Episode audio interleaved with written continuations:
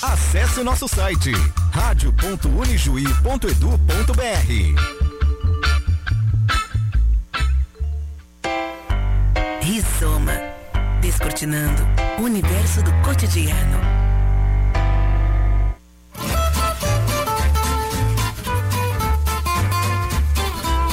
Olá, seja bem-vindo, bem-vinda. Estamos iniciando mais um Rizoma temático aqui pela Unijuí FM e também podcast nas principais redes de streaming.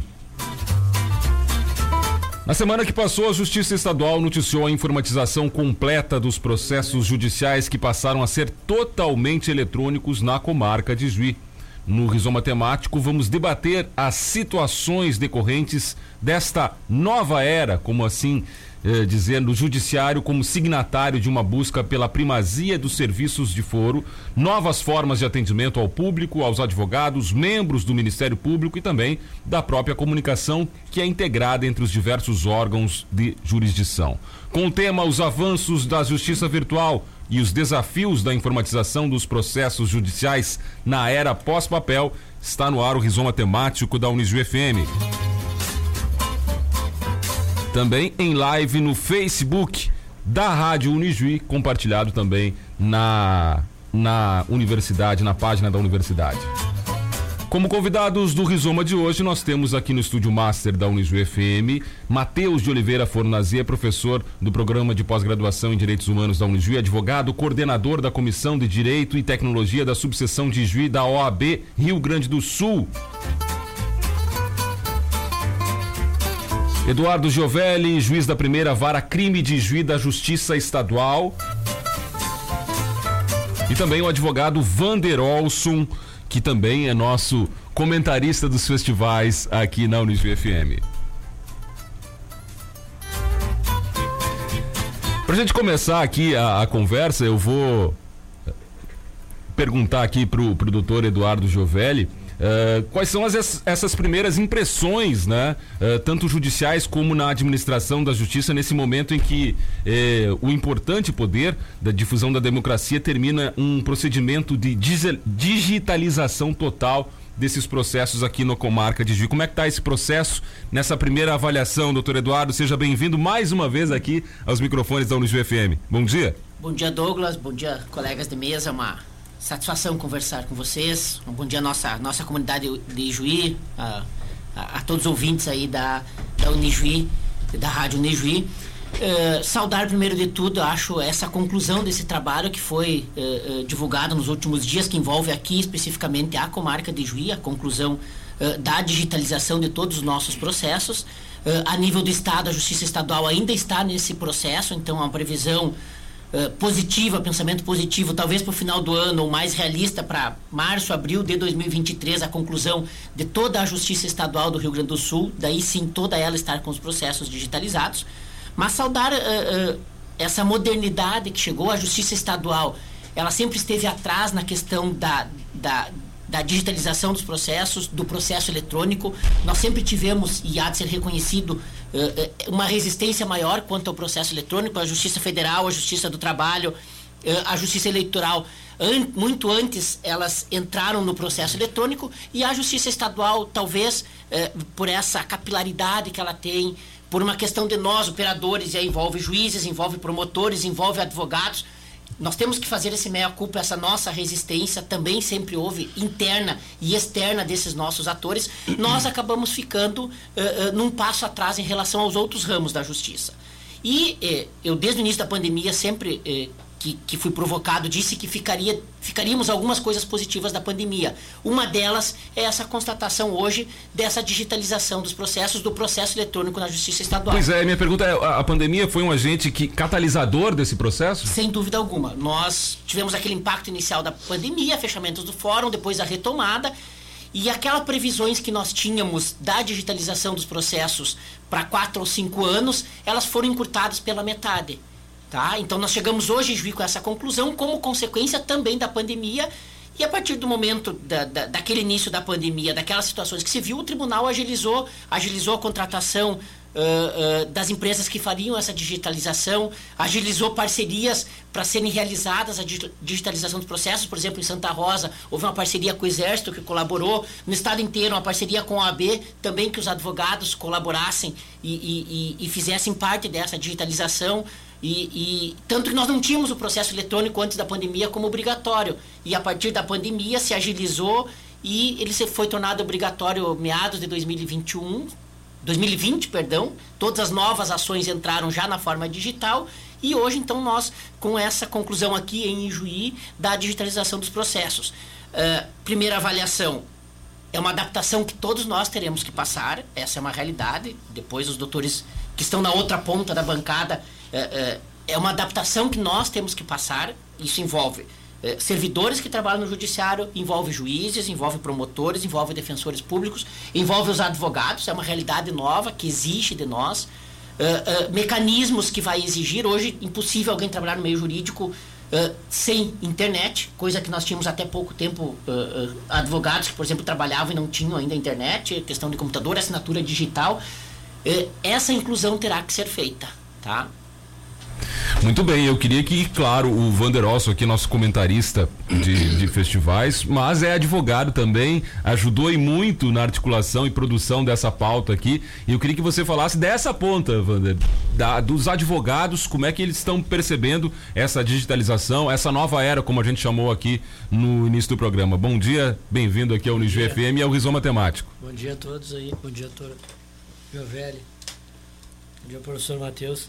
É, a situação que envolve uh, a, a, advocacia, ao meu ver, e, e na militância também é, havia uma certa resistência de alguns atos, principalmente da situação que envolve a questão da prova, a questão da segurança de um processo que fica uh, em uma câmara, obviamente, de uma plataforma, uh, e que era de difícil manuseio inicialmente. A gente tinha essa.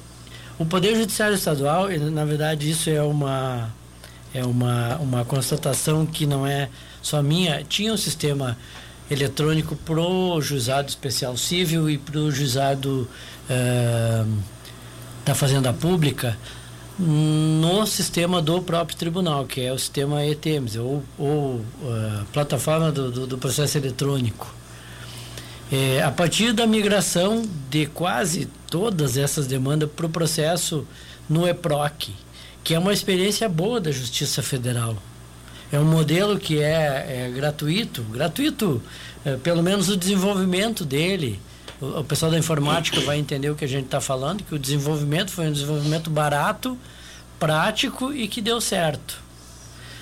É, voltando, há um momento de resistência em relação a todos esses fatores, porque é realmente difícil. A mudança de um código, por exemplo, do, do CPC, a mudança do, do, do, CPP, ela traz um, um certo celema para a questão é, da militância e do exercício diário da coisa. Mas é importantíssimo que a gente entre numa nova era e principalmente o Rio Grande do Sul, que sempre teve na vanguarda de tudo, e nesse momento, principalmente de 10 anos para cá, estava ficando muito, estava muito atrás, por exemplo, de estados que já haviam implantado. O Paraná tem o, Pro, o, o Projude, Santa Catarina também tinha um Projude um pouco diferente. São Paulo tinha um sistema digital já desde a, meados de 2000, da segunda metade dos anos 2000, 2010, 2011. É claro, a gente está falando dos estados que, enfim, têm um desenvolvimento maior aqui na, na, nas, nas gestões de informática dos seus tribunais. E o Rio de Janeiro, o Rio de Janeiro também, a gente fala às vezes, ah, o Rio, mas o Rio tem uma, um sistema antigo que era muito semelhante ao, ao, ao, ao Projude, né, que é Paraná e Santa Catarina, que a gente poderia operar. Na minha opinião, o grande o grande condutor disso tudo no momento que se coloca muito em xeque a gestão dos tribunais e a questão da composição dos tribunais é o STJ. O STJ sempre teve um sistema que foi que era coeso, que te dava segurança, que uh, eh, para operar ele não necessitava de assinatura digital, mas de uma simples senha, mas também do assinador digital e já está aí há, há, há, praticamente 10 anos, 10 anos inaugurado e não tem mais processo uh, físico há, mu há muito tempo. Então, é, este é um avanço, é inevitável e eu acho que não dá para abrir mão dele no momento que você tem, acima de tudo, comodidade. Comodidade para o advogado, comodidade para o judiciário, comodidade para o jurisdicionado, para o teu cliente que pode com uma uma, uma senha. Esse é um assunto que a gente deixou de, de vai, vai tratar mais a, a, além aqui na, na, na, conversa, que dá um, um, uma publicidade bem maior no ato uhum. judicial, no ato e no trabalho da advocacia, certo? Para o seu cliente na relação uh, civil, na relação uh, que você tem com o seu com a sua clientela, enfim, mas é positivo, é positivo inarredável. Eu acho que não se pode abrir mão de nenhuma de nenhum aporte que venha para dar celeridade ao, ao, aos procedimentos Eu acho que a judiciais. definição da, da irreversibilidade é, é, um caminho sem volta esse. Não nós adianta, tivemos a é. resistência, mas hoje não tem como não adianta nós olharmos para trás pensando no passado. Os, o olhar é daqui para frente e o que se pode melhorar. Isto sim, esses desafios de se melhorar. Os resistentes vão ter que se adequar. Vão ter que se adequar. Essa resistência já foi, já foi vencida. Nós tínhamos na Justiça Estadual, já lê, eh, nós tínhamos começado aqui no estado com o, o, Juizado Especial Civil e da Fazenda, que era um, é um sistema de informática próprio do tribunal e que tinha suas restrições, engatinhava, tinha, tinha seus problemas. E, e depois, lá por 2019, nós tivemos, por incrível que pareça, eu, eu trabalho na, na, na jurisdição criminal, a, a, a, vara de execuções criminais foi a primeira a estar 100% digital, porque veio uma determinação do CNJ para o Brasil inteiro, foi importado um sistema do Paraná, que é o seu, que é desenvolvido pelo Tribunal de Justiça do Paraná, e o CNJ impôs ao Brasil inteiro todas as, as varas de execuções criminais, todos os processos de execução criminal do país terão que ser eletrônicos. Isto foi feito lá em 2019, 2020 pelos nossos servidores que pararam outras coisas para fazer a digitalização, e o primeiro ramo que foi 100% no país, por determinação do CNJ, do Conselho Nacional de Justiça, foi a execução criminal. Então foi o primeiro ramo que nós temos ela totalmente eletrônica, foi, então, nós começamos ali quebrando essa resistência e depois, como disse, com a pandemia, aquilo que estava programado para 4, 5 anos foi encurtado em, dois anos para ser operacionalizado. Teve coisas boas na pandemia, né? Agora, professor... Só, só também para complementar, que o Matheus vai entender a minha pergunta e vai, né, vai concordar, e numa área onde há resistência em relação à manutenção de, de, de, de, de procedimentos eletrônicos, que é na, na, na, na, na área criminal, é muito maior do que na parte civil, né? Porque há uma certa pessoalização do ato judicial na, na, na parte criminal. Muito mais. Imaginas na execução criminal, Isso. que é o processo de todos os nossos apenados, digamos assim, todas as pessoas que estão reclusas, e aquele receio, e se isso vaza, é. e se chega ao conhecimento, né? Então tem. E foi a primeira área que teve 100% digitalizada, foi a execução criminal. Olha só. Professor Matheus, seja bem-vindo aqui ao Rizoma concorda com isso? É um processo irreversível e, e veio para trazer benefícios a todos os agentes envolvidos? Bom dia, seja bem-vindo aqui ao Risol. Bom dia, agradeço as boas-vindas, saúdo também os colegas de mesa aqui, o doutor Jovelho, o doutor Vander e o Douglas, saúdo os ouvintes da nossa Rádio Niju FM. E o que eu venho a colocar aqui, eu não só concordo, como complemento com algumas experiências pessoais e de alguns colegas que vieram me relatar né, durante a pandemia.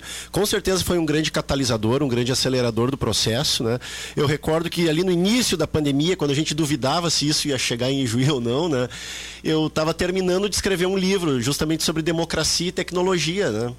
E eu lembro que no, na introdução eu coloquei um parágrafo do qual eu me arrependi logo depois, mas daí já estava na gráfica, né?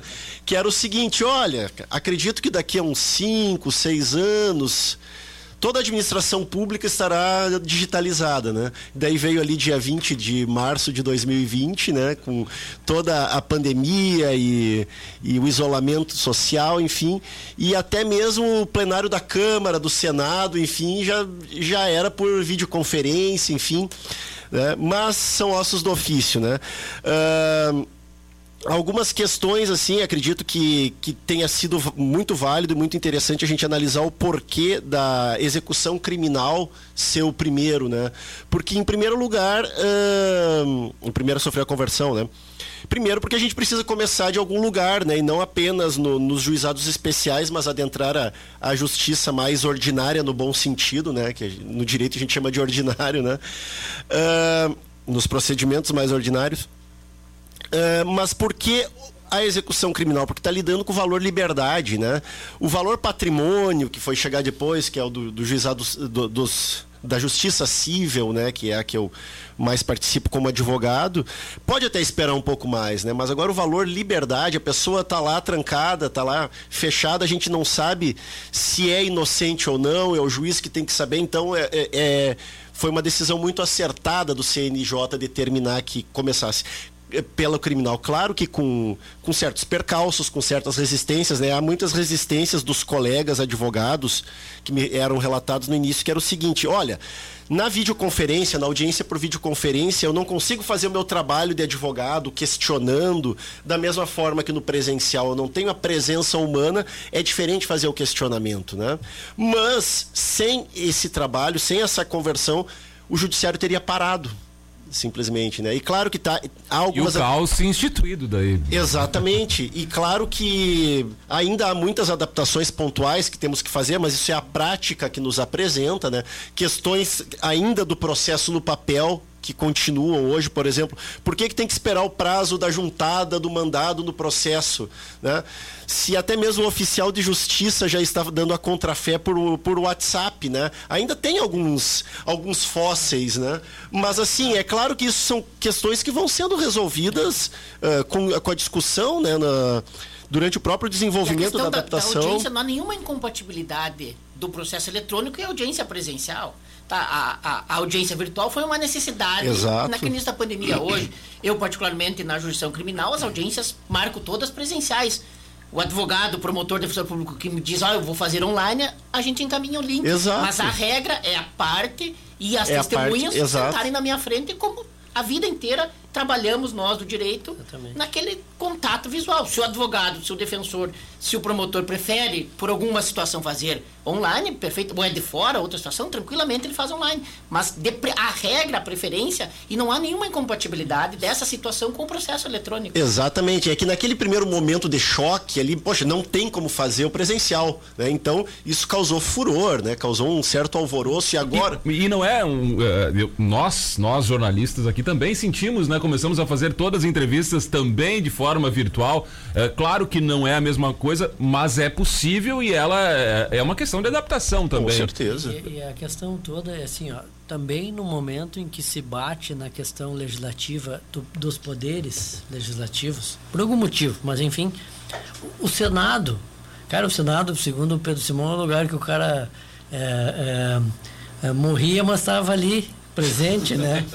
que é, são os, quando o Senado deu o exemplo e, e deu exemplo não, mas, mas começou também, cara, são pessoas já de, em sua grande maioria os senadores são já de idade avançada e, e, e toparam esta de, de fazerem as, as, de realizarem as sessões de, de forma virtual, acho que, cara, se o pessoal tá lá. Serviu de não, espelho? Porque não é verdade. A gurizada que está começando a advogar. O, os juízes novos, nós temos cinco juízes aqui na faixa de 40 anos, 40, 40 e poucos, poucos anos. anos. aí, né?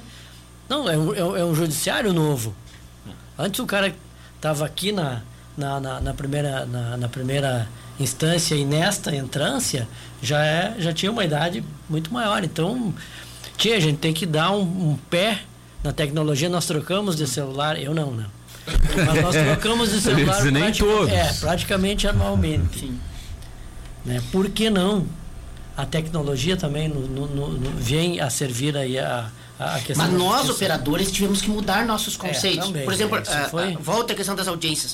Uh, tu pegares do, antes da pandemia, se tu falares um processo com o réu preso, tu fazer audiência sem o réu estar presente, nós, operadores, não aceitávamos essa situação. Nós nos adaptamos e hoje é o inverso.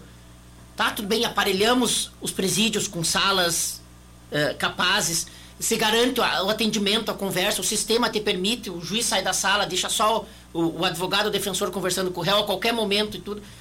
Hoje não se fala mais em trazer, Sim. fora situações pontuais, um réu para participar de uma audiência presencial. E nem nullificar o ato. E, nem, e nem- nulidade não, não, não se cogita, porque Isso. todas aquelas garantias que têm que ser inerentes, elas estão sendo garantidas. Se atrasa o início, se posterga, se mantém o contato, a qualquer momento se para. Então tá se- e, e aí pensemos pelo outro lado, ao Estado, a economia de custos, em todo esse deslocamento de presos, eh, eh, a questão da segurança, de, de risco que tu não tem mais, o preso ele só é movimentado dentro do estabelecimento prisional para a sala de audiência que foi montada ali dentro. Então, eh, claro, como eu digo, é uma adaptação que nós operadores também que lá atrás ninguém falava nessa situação. Não se abre mão, por exemplo, da presença do réu eh, preso, independente de onde esteja preso, participar de uma sessão de plenária do Tribunal do Júri. Essa continua sendo obrigatória. Quem acompanha, por exemplo, aqui em Juí, todas as sessões plenárias com réus presos, o réu esta. Então, eh, mesmo que a gente mude e reveja os conceitos, algumas situações nós vamos continuar. Há atos judiciais, alguns dias atrás, em, em- em um processo específico, por exemplo, em que havia necessidade de reconhecimento pessoal, houve um pedido. Naquele caso específico, era ponderado, era necessário, os réus vieram. Fazia meses até os agentes vieram para participar da audiência presencial por causa que havia necessidade. Então, eh, eh, nada ao extremo, tudo também tem que ser administrado, mas é uma mudança de conceito para nós. E o, e o Olson falou antes, a, a questão da, da aceleração de, de etapas mortas que nós tínhamos no processo não temos mais.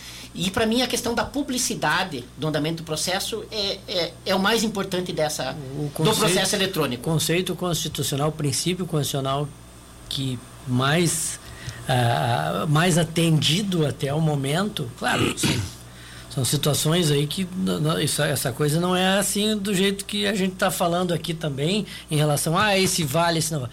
Mas ah, em relação aos princípios constitucionais, que havia uma exigência em relação a- a- ao ato administrativo, que é também um ato que, que acaba batendo na justiça. A justiça é a administração pública. É a administração da justiça. com É a administração da justiça, é pública.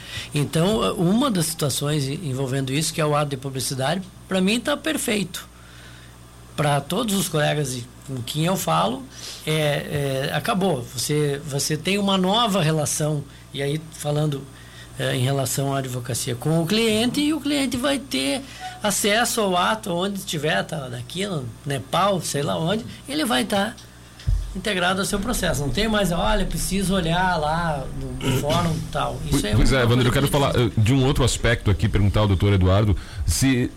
Quando é que a comunidade já vai sentir essa melhora no andamento, na celeridade desses processos? Eu Porque essa digitalização sempre foi, ah, agora vai andar mais, vai andar mais rápido. Vai, com certeza vai andar mais rápido, porque nós temos muitas etapas, eu chamo de etapas mortas, que não, não existem mais no processo eletrônico. Há quatro, cinco anos atrás ainda se numerava folhas, eh, eh, eh, petições que ficavam 30, 60 dias para serem juntadas pelo acúmulo do serviço. Isso não existe mais. Hoje tu alimenta o processo eletrônico, no minuto seguinte já está disponível para despacho, para análise pelo juiz. Então isso já está sentindo.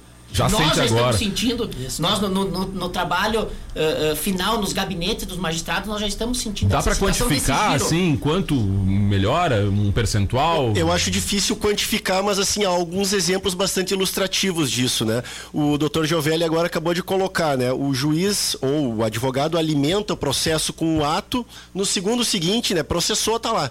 An- É, no segundo, né? Na fração de segundo, enfim. Mas antigamente para você, pro, por exemplo, para o juiz ou para o advogado pegar um processo, tinha que ir o estagiário, tinha que ir o setor de logística até o foro, encher um carrinho de processos, deslocar aquele carrinho até o carro do escritório, o tempo de deslocamento até o escritório, até chegar à mesa do advogado. É uma enfim. boa descrição. Não, e daí você pega assim, ó. Ah, tá, mas isso aí é de praxe. Pois é, mas esse de praxe aí você já perdia horas, né? E agora você vai pegar todos os processos que um advogado, que um escritório tem, que uma vara judicial tem, né? Eh, quando você vê aí, você já ganhou um dia só nessa logística do processo físico. Né? Outra coisa, né? antigamente, se por acaso algum funcionário mais desavisado, um servidor, deixasse uma pilha de processo lá num canto onde. uh, um canto mais remoto, até se achar aquilo, era uma caça ao tesouro dentro do, do, do cartório. E, e né? mais ainda, na verdade, os setores de protocolo, que, que, aliás o Rio Grande do Sul é, é, é, eu vou fazer um voto de louvor aos- serventuários, que é os setores de protocolos nossos, onde haviam protocolos integrados, e mesmo dentro dos cartórios, cara, funcionava de forma fantástica. Mas ainda assim te, te- tinham as urgências que tinham que ser atendidas antes e era o atendimento era de forma física. Eu tenho que pegar aquele bolão de processos que tem lá, um, dois, três, dez, cadernos. É, 10 cadernos, alguma coisa nessa ordem, 20, uma pilha, um carrinho. E fazer com que as urgências, depois que teve toda essa tramitação, saiu do escritório, foi pro carro, ou foi a pé, sei lá, cavalo, qualquer coisa. É, foi até o fórum, chegou no setor de protocolo, protocolou. Então, essa de 1 para 24 horas, eu acho que é um exemplo que, que, que, que pode. É, que cai bem ilustrativamente, né? A gente está relaxado aqui também no debate, né? A gente não pode. É, é, é isso. Hoje, a, a urgência está onde o operador do processo colocar que ela esteja. Uhum. E não numa pilha de papel, aguardando a urgência. Douglas, Se isso não de- é um ganho, É. ent- então. Nós temos situações só para. É, é difícil quantificar, mas, mas- mas de um processo é despachado duas, três vezes no mesmo dia. É, antigamente acontecia pontualmente, hoje é muito mais fácil porque é tudo eletrônico. Aí eu, eh, o advogado precisava ir, a parte contrária peticionou, o que, que ele alegou? Precisava ir ao fórum para te ter acesso à petição. Ou pegar encargo, ou ao menos olhar no balcão para depois tu ter manifestares. Hoje não, tu tá de casa, tu faz tudo. Então isso que eu digo. E, e a, e a parte, não só o advogado, mas a parte também tem essa faculdade hoje que ele consegue, pelo auto eletrônico, acessar tudo. Ele sabe o que, que o- o- o- a parte adversa está dizendo e pode, inclusive, dar elemento subsidiar, vai ligar para o advogado e dizer, ó, não, peraí, eu não fecho. Acelerou todas as etapas. Então acelerou né? todas, todas as etapas. É, o- Como é que os O servidores andamento também. interno acelerou muito. Os servidores também viram dessa forma positiva? não Posso- tem como. Não, posso- não há resistência dos posso- servidores nesse processo? uma, Servidores da justiça, claro. Um minuto que eu vou mandar um, um beijo para dona Vânia, dona Hélice. É, minha mãe participou muito na justiça, principalmente nas áreas criminais aí, né? Um tempo atrás é a mãe do Douglas ali. Então vou mandar para minha também, a dona Ah, Ana Lúcia, dona que era da Ana funcionária da Lúcia, distribuição isso, e contadoria, colega da dona Vânia, né? Ah, Os dois são. É, Os dois todo são mundo filho, da, filho lá de do- servidor aqui. Crescemos no fórum. Mas os servidores viram com bons olhos também? início, eh, todos nós, não só os servidores, todos nós, como eu disse, que nós falamos antes, a resistência inicial da mudança, ela é inerente ao ser humano. Mas a partir do momento que foram vendo a- as facilidades do sistema, é um sistema muito bem desenvolvido pela Justiça Federal, que foi importado pela Justiça Estadual, o EPROC, e ele tem muitas facilidades, muitas funcionalidades. Então, a partir do momento que tu vai aprendendo, se acostumando, se habituando a trabalhar com aquilo ali, tu vai vendo como ele é positivo e como ele facilita o teu trabalho. Então, aquela resistência inicial que qualquer ser humano teve, e- ela já foi superada hoje. Claro, eh, eh, a gente vê a consequência do giro muito rápido. Como eu disse, tu chega a despachar duas, três vezes no mesmo dia um processo, eh, eh, eh, tu expede uma intimação, o advogado já abriu, já devolveu com manifestação, já, já retorna. Então, esse giro que nós ainda estamos nos adaptando a essa realidade desse giro muito rápido do processo eletrônico, mas é, a- É. a realidade irreversível. É uma, é uma certa irritação boa.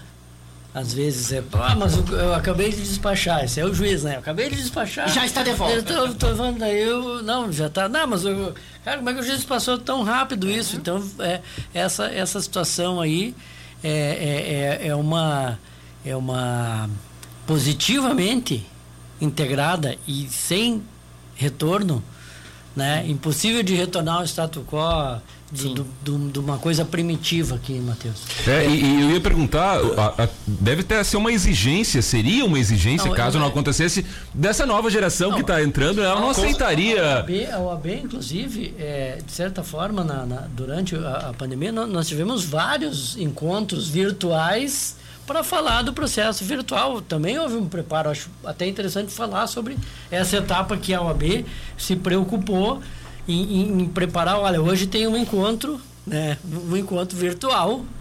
E dos nossos estudantes, acrescento a pergunta dos nossos estudantes também já entrarem nessa etapa já. Com certeza. Nessa Douglas. nova era. Assim, a, a teoria de base que eu utilizei para minha tese de doutorado, né, do Niklas Luhmann, eu- Luhmann basicamente diz o seguinte: sociedade é comunicação. Sociedade não é um conjunto de pessoas, mas sim as comunicações que estão entre elas, né? Isso ele já dizia lá na década de 90, 80, enfim, né? E o direito faz parte da sociedade. Direito também é comunicação. Então, talvez por causa do, do, do tradicionalismo tão típico do direito, não só no Brasil, mas no mundo inteiro, né? A gente ainda via ah, a questão como, ah, como um rito quase sagrado, né? E tivemos de nos adaptar a isso. E claro que é uma exigência das novas gerações, né? Meus próprios alunos aqui da, da instituição vinham perguntar assim, mas bah, professor, a gente já tem fa- Facebook, Instagram, etc. Por que, que o judiciário continua assim? E eu, diz, eu dava as mesmas explicações que eu dou aqui, né? O tradicionalismo, toda a, que, a demora que, toda a, toda a complicação que é, toda a complexidade que é você adaptar toda uma burocracia, porque o, o processo é uma forma de burocracia, e burocracia não é necessariamente algo ruim, né? Acabou se Às tornando. vezes é algo- necessário. Às vezes é necessário por uma questão de organização, por uma questão da, da, da própria transparência que a gente está tendo agora, da, da- de você poder prever qual é a etapa seguinte, é o que a gente chama de devido processo legal, né? E a própria legalidade. Ah, então tem todo esse tempo de adaptação. E uma coisa é você pegar ah, a comunicação social, eu saber onde é que está meu colega do primário, agora se está no Canadá, se está em Ajuricaba, enfim, e mandar as fotos do meu filho. Legal. Isso é uma coisa muito informal. O judiciário, eh, o, o direito, o processo, em cada um dos seus atos tem uma razão de ser. Claro que essa razão de ser muitas vezes é revista, é criticada, né? Tem, mas E- tem um rito ali. mas né? esse rito tem de haver. O rito não é sagrado, mas ele tem uma razão de ser. Ele não é sagrado porque é feito por homens, né? por pessoas. Ah, então. Ah, há essa exigência das, das gerações mais atuais, os nossos alunos de direito estão vendo isso, mas estão vivendo essa adaptação. Isso é interessante. E aqui a gente se adaptou, né? Também foi muito interessante que em fevereiro anterior, no fevereiro anterior à, à pandemia, nós tivemos de fazer uma série de, de cursos de atualização aqui dentro da instituição, né? E eu ficava pensando, putz, mais um curso sobre Google, né? Aquela coisa, a resistência inicial.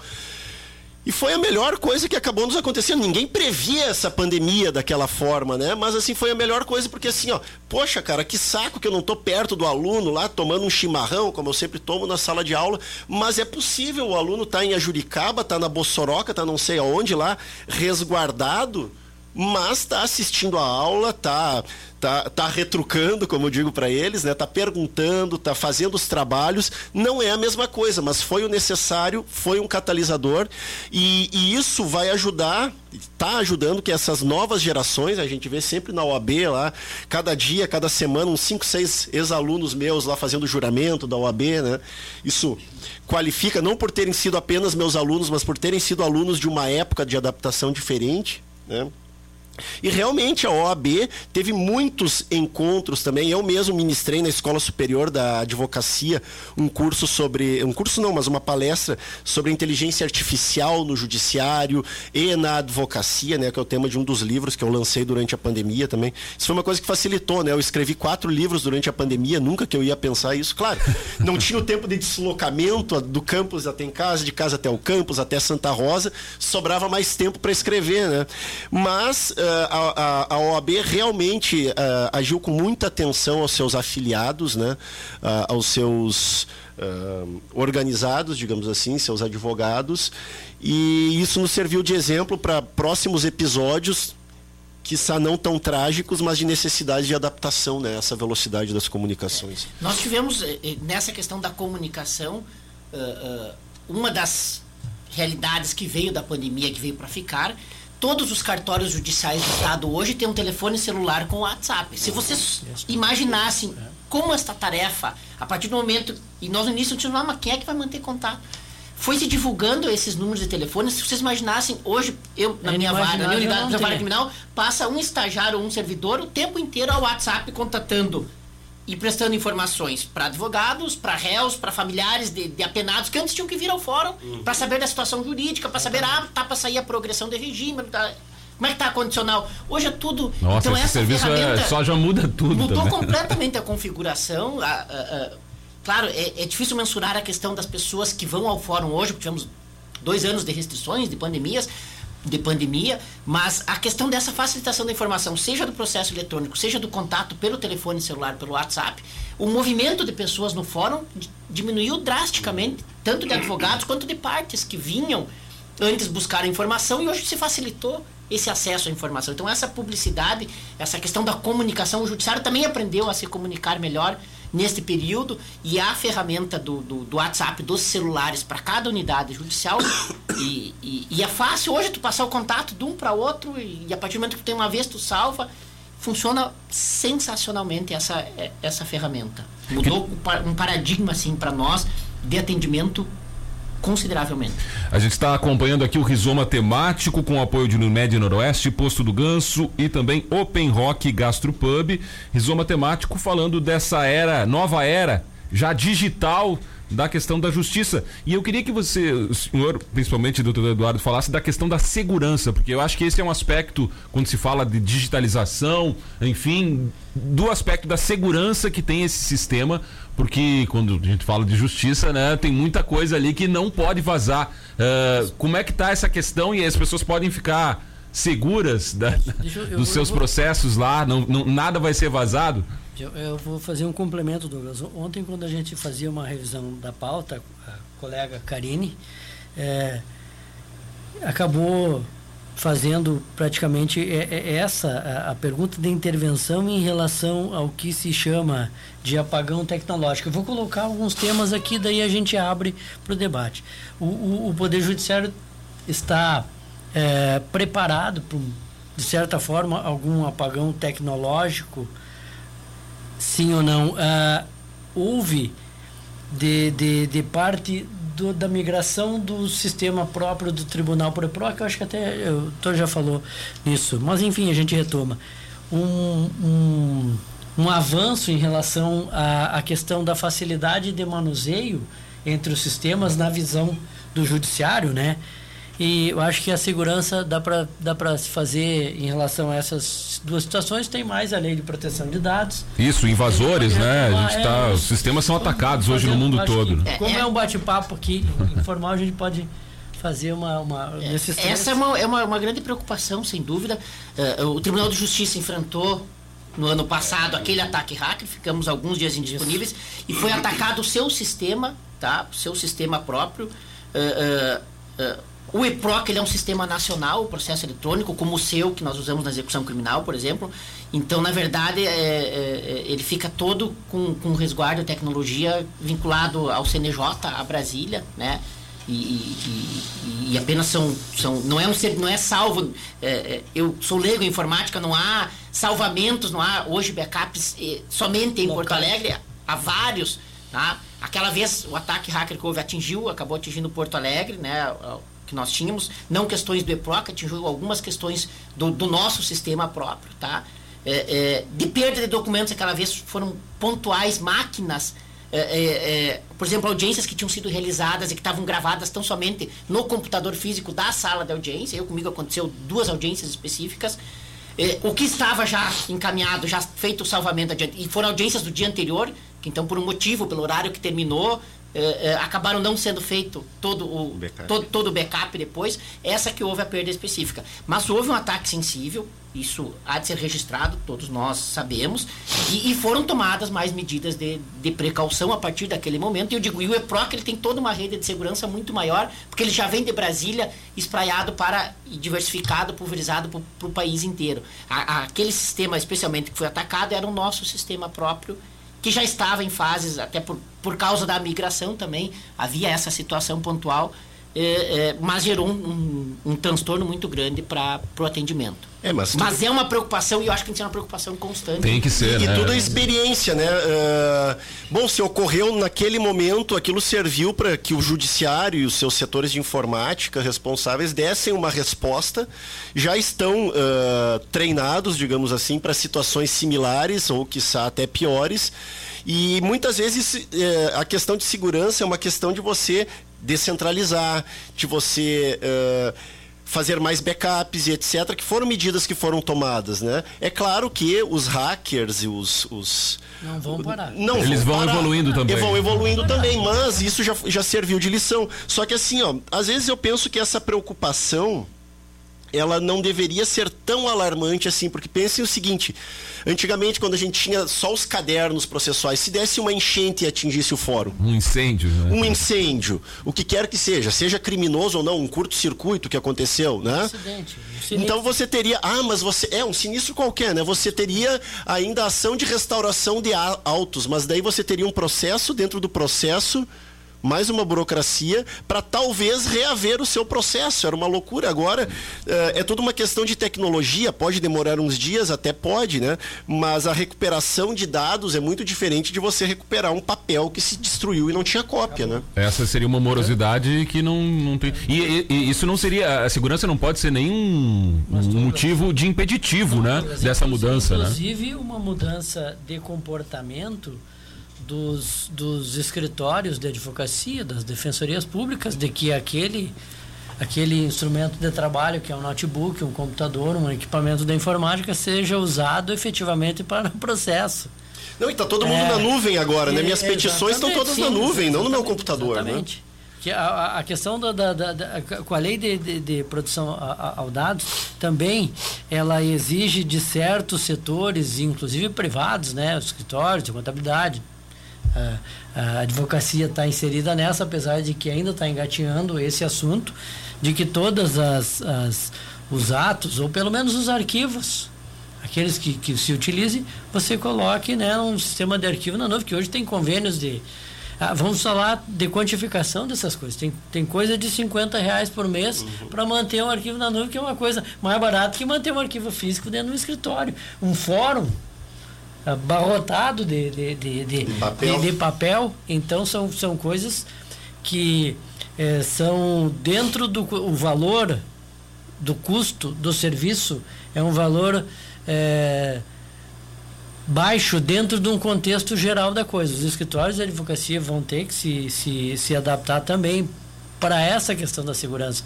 Utilizar, fazer uma primazia dos seus equipamentos. Estão se adaptando, seguros. André? Essa é a Eu pergunta. falo com a- assim, ó, é- é- existe uma, uma, uma situação geral, quase obrigacional, no- com os colegas que a gente fala, de que praticamente todos os escritórios hoje, mesmo os, os eu vou falar não pejorativamente, mesmo os advogados que estão há mais tempo aí, que, Que é essa idade seria- superior, eles estão operando perfeitamente com os seus secretariados, com o seu colega eh, mais novo, enfim, a, a- a co- a coisa, os estagiários, a, a coisa toda. Eu vejo que a parte, a- o, o período da resistência total, geral e restrita, essa é, é muito, é, essa, é- essa é muito ah, é, forte, né? Essa, o, o- total, geral e restrito.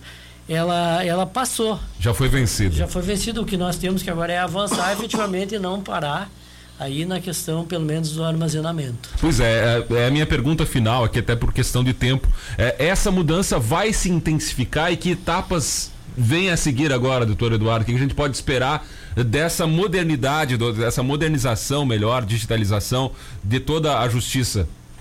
É, eu, é, desde o início, é algo irreversível que veio para ficar. Uh, nós ainda estamos nos adaptando, acho que essa é uma realidade. Estamos aprendendo com ela ainda, então nós vamos levar aí um pouquinho ainda de tempo para termos eh, eh, toda a noção e toda a dimensão das consequências, dos reflexos.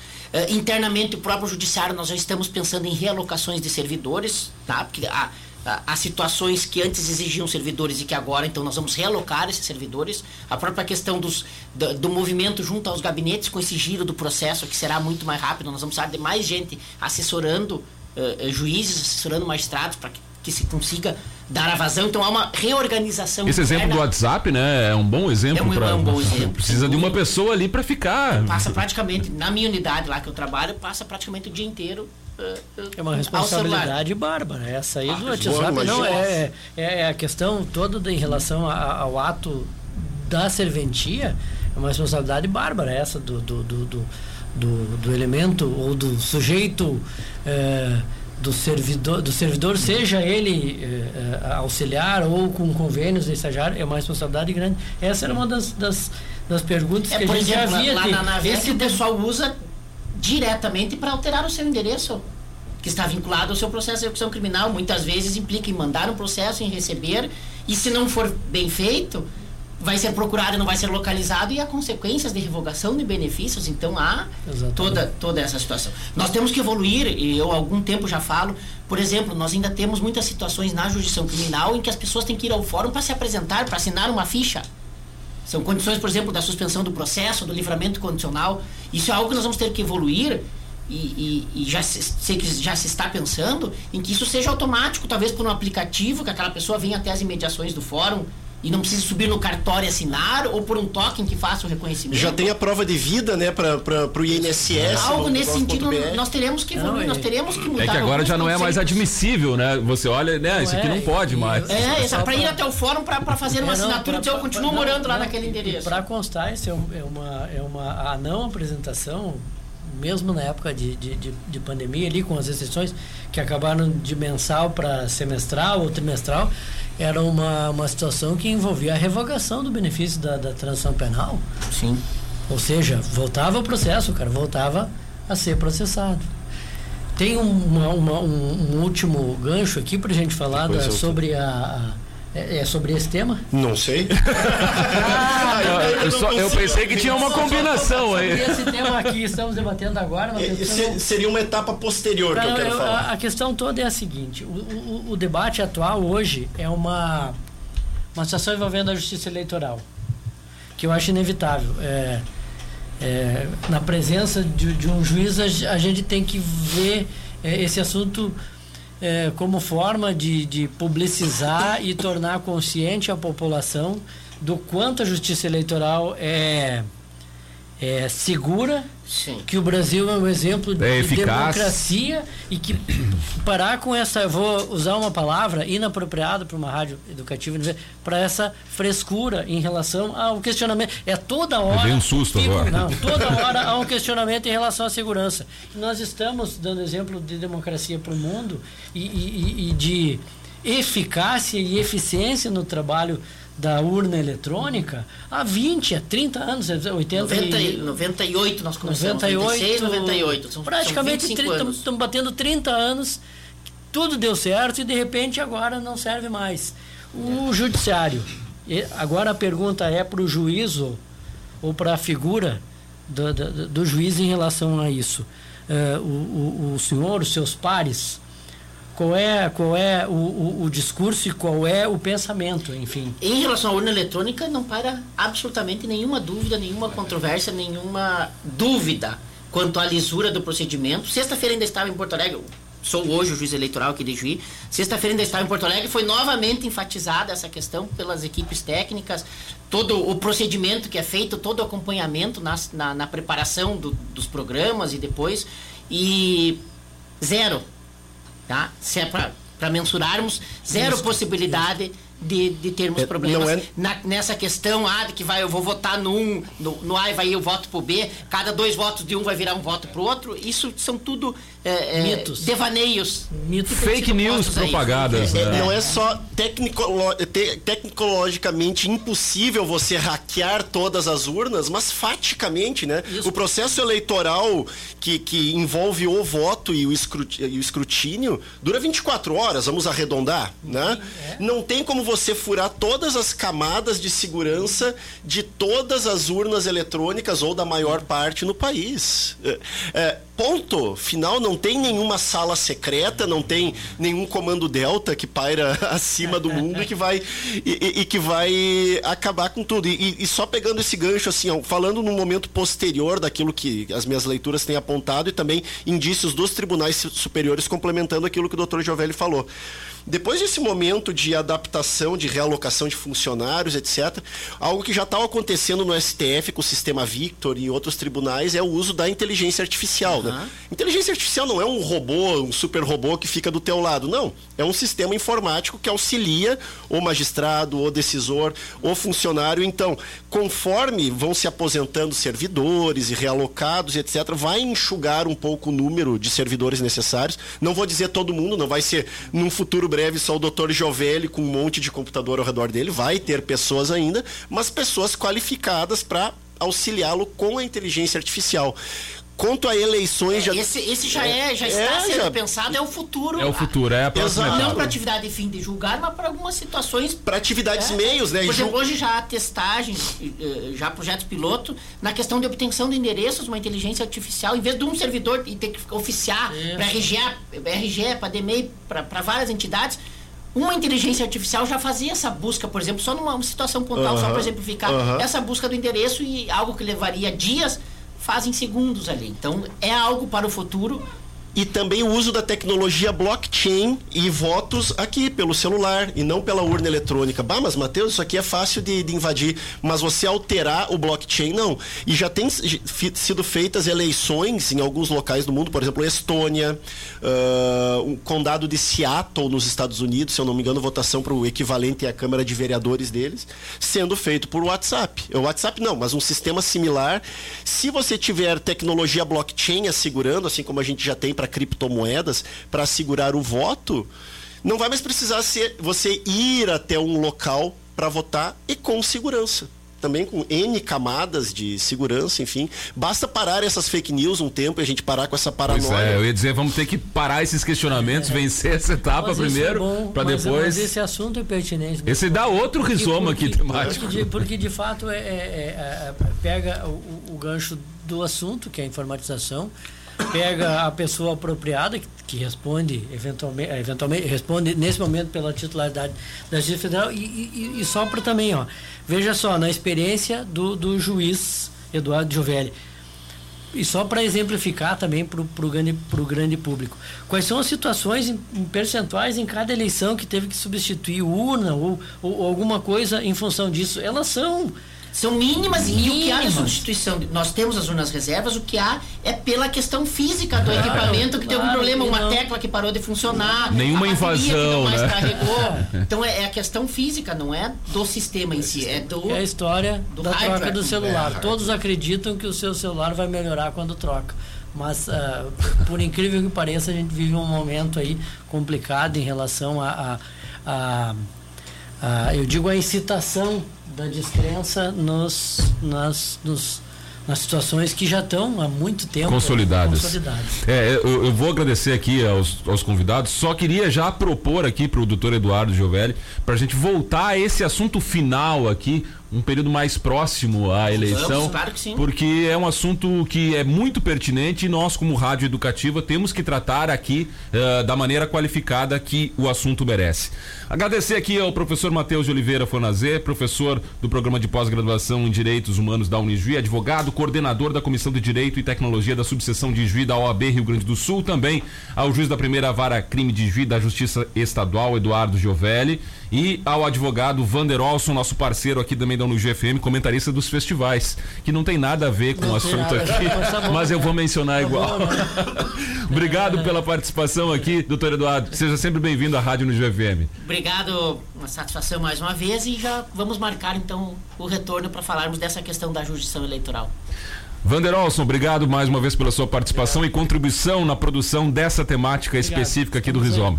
Professor Matheus, que também é quase nosso sócio aqui do Rizoma, Obrigado mais uma vez por comparecer aqui ao programa. Eu é que agradeço e me coloco à disposição para sempre que necessário para eu poder contribuir aqui com o Rizoma e com a Rádio Nijuí, me chamem que a gente marca um horário. Tá certo, então assim a gente finaliza este Rizoma temático da Unijuí FM. A gente segue com música agora.